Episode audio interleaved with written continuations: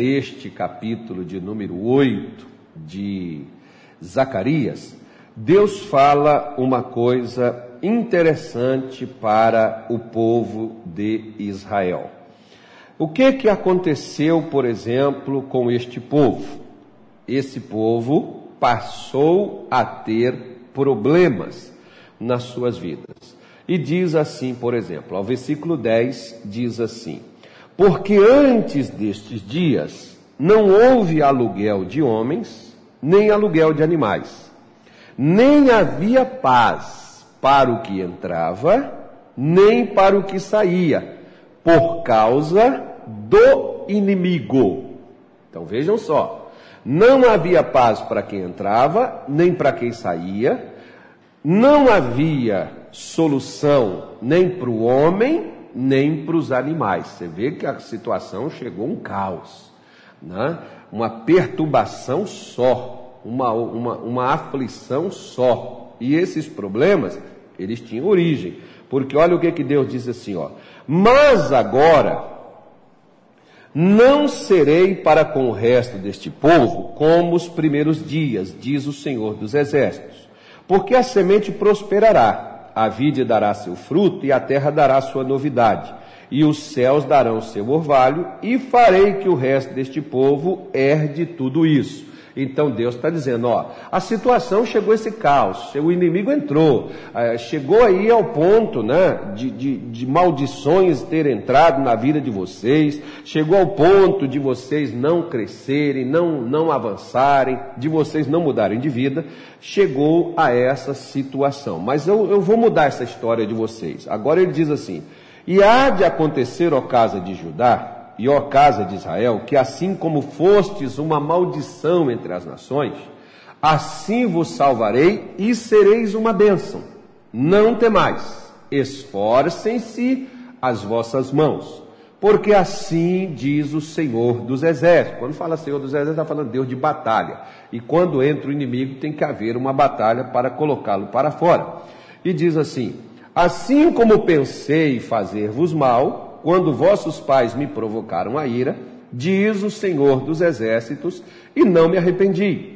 Assim pensei de novo em fazer bem a Jerusalém e a casa de Judá nestes dias. Não temais. Eis as coisas que deveis fazer. Então Deus está falando assim: eu quero fazer coisas boas, eu quero fazer, eu quero abençoar vocês, eu quero tirar a maldição, eu quero colocar a bênção, eu quero mudar a vida de vocês, mas tem algumas coisas que vocês precisam fazer. Primeira coisa delas, versículo 16 ele diz: Falai a verdade cada um com seu companheiro. Falai a verdade, cada um com seu companheiro. Ou seja, Deus está dizendo assim: você pode esconder alguma coisa de você mesmo? Não. Você não pode esconder algo de você. Então, se você não pode esconder algo de você mesmo, não esconda algo das pessoas que precisam de você. Seja sincero, seja verdadeiro, não precisa ser grosso, né? Mas seja autêntico, seja verdadeiro naquilo que você diz. A Bíblia nos recomenda dizendo: a palavra do cristão é sim, sim, não, não. Pastor, graças a Deus, isso aí eu já faço, isso aí eu passei a ser sincero com as pessoas, falando a verdade. Né? Porque tem pessoas, por exemplo, que elas mentem até acerca de seus sentimentos. Né? A pessoa, por exemplo, pensa, eu antigamente achava que é, se eu não falasse para Deus o que eu sentia, Deus não saberia. E meu amigo, Deus sabe o que nós pensamos, o que nós sentimos. Mas muitas vezes nós não somos sinceros nem com Deus nos que sentimos e quanto menos com as pessoas com que convivem conosco. Mas Deus quer que a gente seja verdadeiro com cada pessoa. E ele diz assim: é, nem ame o juramento falso. Né? Nem essa coisa de falar, não, em nome de Jesus, e depois não cumprir, tira isso daí da sua vida. Aí ele diz assim: olha, porque todas estas, é, é, perdão, eu acho que eu pulei aqui um, um, um versículo, né? É, versículo 17, que ele diz assim: é, e nenhum de vós pense mal no seu coração contra o seu companheiro. Então vejam só. Se não é para pensar mal, é o versículo 17, né? Nenhum de vós pense mal no seu coração contra o seu companheiro. Se não é para pensar mal, também não é para falar. O problema que muita gente hoje está debaixo de maldição é por causa daquilo que tem falado. E às vezes, o que você tem falado da sua própria mãe, seu próprio pai, seu próprio filho, seu próprio marido, sua própria esposa, né? seu próprio pastor, sua própria ovelha, né? porque tem pastor que fala mal do povo, tem povo que fala mal do pastor, isso aí existe. Né? Tem pessoas que até dizem assim: nós não estamos falando mal, nós só estamos denunciando as coisas erradas. Aí eu te faço uma pergunta: quem te colocou como promotor ou como juiz? Deus não deu a nós esta autorização.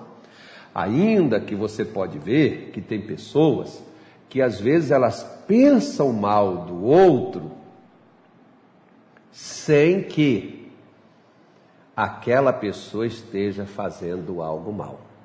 A pessoa está só pensando. Se você vê hoje, por exemplo, nas alturas dessa, alguém prosperar, se você ver alguém né, é, melhorar de vida, as pessoas vão dizer assim, alguns né, vão pensar assim, essa pessoa só pode estar tá mexendo com droga. Se não for droga, é dinheiro de corrupção, é lava-jato. Né? Esse é o dinheiro da pandemia. As pessoas já pensam né, e já falam mal sem ter provas. Né? É isso que Deus está dizendo para mim e para você. Se você não sabe a verdade sobre alguém, nós não temos o direito de falar mal daquela pessoa se nem ao menos a conhecemos. Tem gente que fala mal dos outros sem nunca ter convivido com aquela pessoa sem saber a história de vida daquela pessoa. Né? Tem gente que nem conhece a pessoa e fala mal dela. Por quê? Porque todo mundo está falando. Porque os jornais estão dizendo, as revistas estão falando, né? as redes sociais estão dizendo, e as pessoas começam também. Né? Por que, que tem aí o chamado fake news? Que é hoje uma grande e terrível arma que o inimigo tem utilizado para denegrir, para derrubar, para ferir, para atingir as pessoas né, com coisas que muitas vezes é falsa, não procede, mas até o próprio povo de Deus, para vergonha nossa, como aqui, por exemplo, para Israel, Deus estava dizendo: não pense mal do seu companheiro. Seria mais ou menos assim. Vamos fazer aqui uma ilustração. Você tem uma pessoa, vamos supor que você já seja uma pessoa mais madurinha. Se você for uma mulher, e se você estiver conversando com um jovem, alguém já pensa assim: para cavalo velho remédio é capim novo, né? Essa mulher já está de olho, nesse, você pode estar tá evangelizando, não tem nada a ver com aquilo dali que a pessoa está pensando e até falando. Deve estar tá dando em cima desse rapaz, daqui a pouco, ou vice-versa. Se é um homem mais madurinho, ou se é um homem mesmo que está conversando com uma mulher, ele pode estar tá falando de coisas santas com ela, de coisas verdadeiras com ela. Os outros que estão lá de fora já olham e já dizem assim: tem alguma coisa aí, e eu vou descobrir. Eu vou investigar porque tem alguma coisa errada. Ou seja, a pessoa não está só pensando. Aquilo que eu penso é aquilo que posteriormente eu vou externar. E se pensar já faz mal e já traz maldição e já abre a porta para o inimigo, imagine fazer. O que que não vai dar, né, filho? O que que não vai dar, né, senhora? Então, por isso, tenha cuidado com aquilo que você pensa e tenha cuidado com aquilo que você fala, para que o inimigo não entre e a maldição apanhe a sua vida, apanhe as suas finanças, apanhe a sua saúde, apanhe qualquer área que você tenha. Guarde deste mal seus pensamentos e a sua língua, porque se não houver maldizente, se não tiver quem fala mal, não haverá contenda, não haverá briga, não haverá disputa. Né? Então pare, se você tem falado, pare de falar mal dos outros. Pare de falar das pessoas o que não se deve ser falado. Se não tem coisas boas a falar, ficar calado já ajuda, tá bom? É por isso que quando a gente vai assim, por exemplo, em enterro, né, tem pessoas, por exemplo, que não tem nada para dizer delas. Então eu me recolho na minha significância e seguro a minha língua. Para quê? Até porque o defunto não está ali para poder, né, o defunto, o camarada morreu, o defunto agora, ele não está ali para se defender. Ou a camarada, né? Ela não está lá para se defender. Embora o corpo esteja presente, mas não há vida mais ali. Então, se você tem algo a dizer sobre alguém, vai lá e fale com a própria pessoa. Vai lá e fale diretamente com ela. O que, que você pensa, o que, que você acha, o que, que você sente, ao invés de falar dela para outro.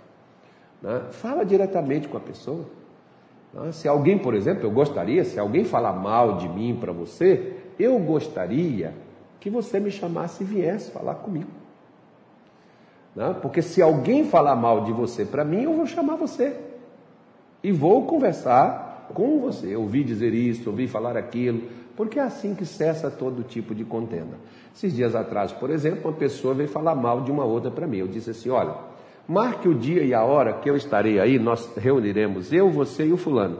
Vamos reunir e vamos conversar e vamos tirar isso a limpo.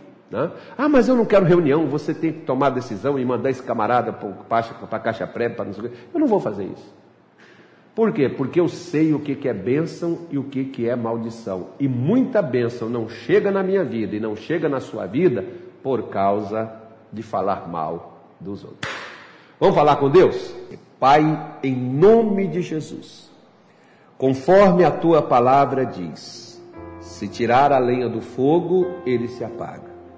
Assim, para cessar a contenda, é não havendo maldizente. Se não há quem fala mal, não haverá brigas, não haverá contendas. Eu estou orando a Deus por relacionamentos, por lares, casamentos, meu Deus, local de trabalho, onde as pessoas se relacionam e muitas vezes, ó Deus, nós ficamos a dever.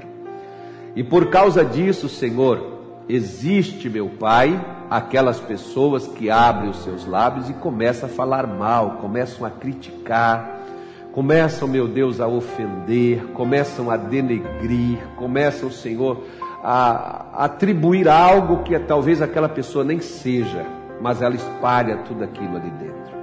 Senhor, e por causa disso a maldição alcança, como a maldição chegou em Jerusalém, porque as pessoas, meu Deus, dentre um dos erros que eles praticavam, não era só somente de falar, mas de pensar mal dos seus próprios companheiros. De, de não haver confiança e de não haver, meu Deus, um relacionamento naquele meio, muitos problemas foram ocasionados em Israel.